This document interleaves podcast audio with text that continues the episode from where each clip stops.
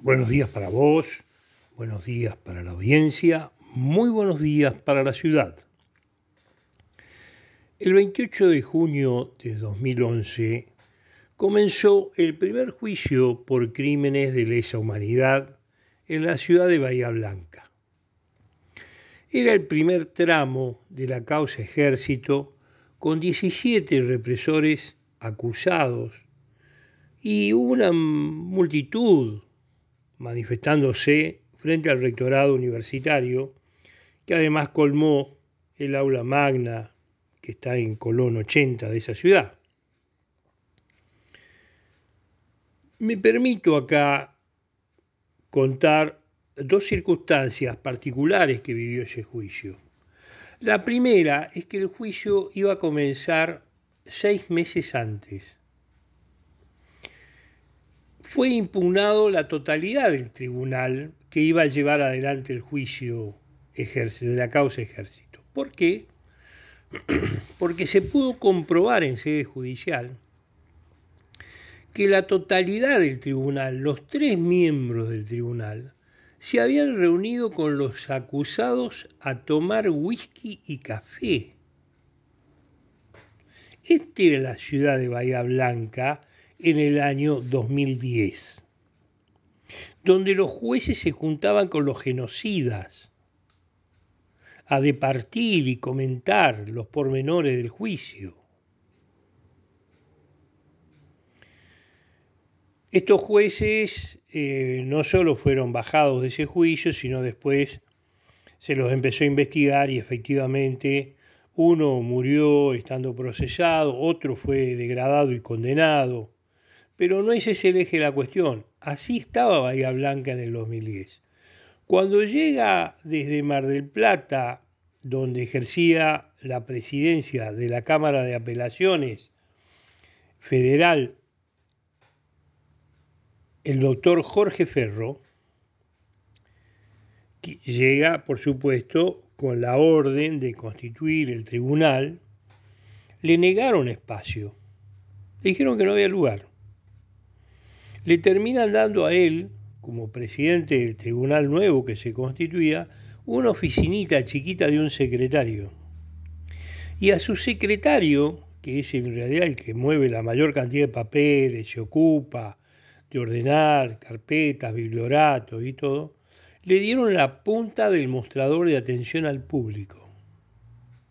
Imagínense el grado de este, responsabilidad o de irresponsabilidad en la que se vio expuesto. ¿Qué hizo Ferro? Le negaban el papel membretado para tomar las declaraciones.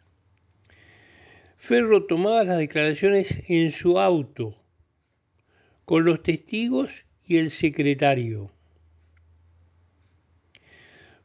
a máquina de escribir entraba con la máquina de escribir, con la hoja tipiada por máquina de escribir, el secretario decía tengo tres carillas, cuatro carillas, cinco carillas.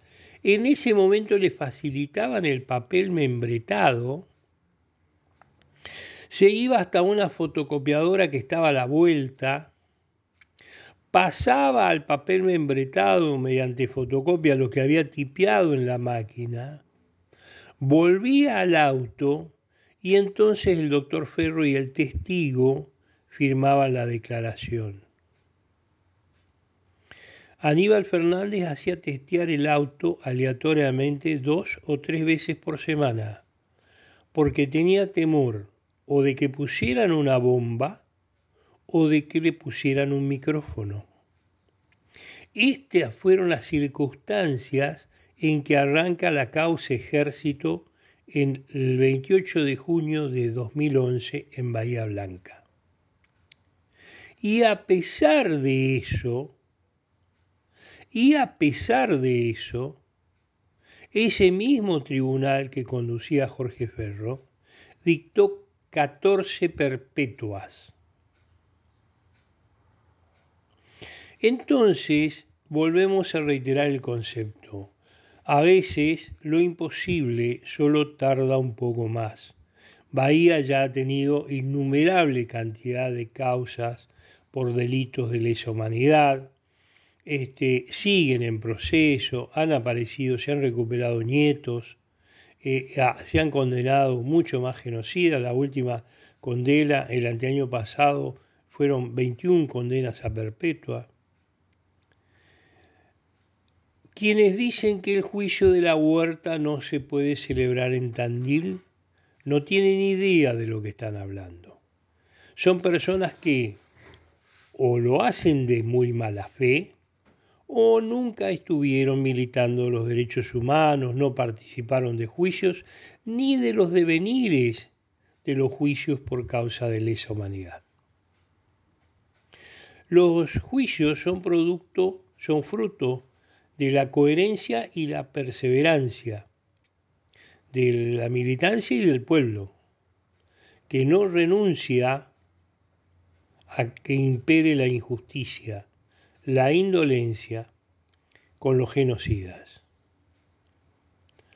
Vamos a pedir al Tribunal Oral de Mar del Plata una audiencia donde se presentarán decenas de videos decenas de, decenas de videos de personas muy relevantes, muy importantes en lo que hace a los derechos humanos, a la vida institucional de Argentina, decenas de, de organizaciones y organismos de derechos humanos, centenares de adhesiones, y se la vamos a entregar al tribunal para que revise su decisión.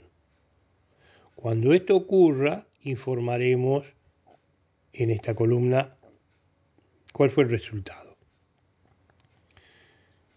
Tandil necesita y merece un nunca más. La causa La Huerta será el inicio del nunca más en Tandil, ciudad en la que algunos perversos decían no pasa nada, en Tandil no pasa nada, y acá los desaparecidos se cuentan por decenas. Entonces tengamos claros dónde estamos parados. Antes de terminar, quiero recordarles que estamos colectando para el asentamiento proteínas, huevos, carne, pollo, algo de fruta, algo de verdura, siempre viene bien. Y en la página de la CFK Tandil encontrarán em, el formulario para la garrafa social y, para y asistencia para cualquier trámite provincial o nacional que deseen llevar a cabo. Muchísimas gracias por el espacio.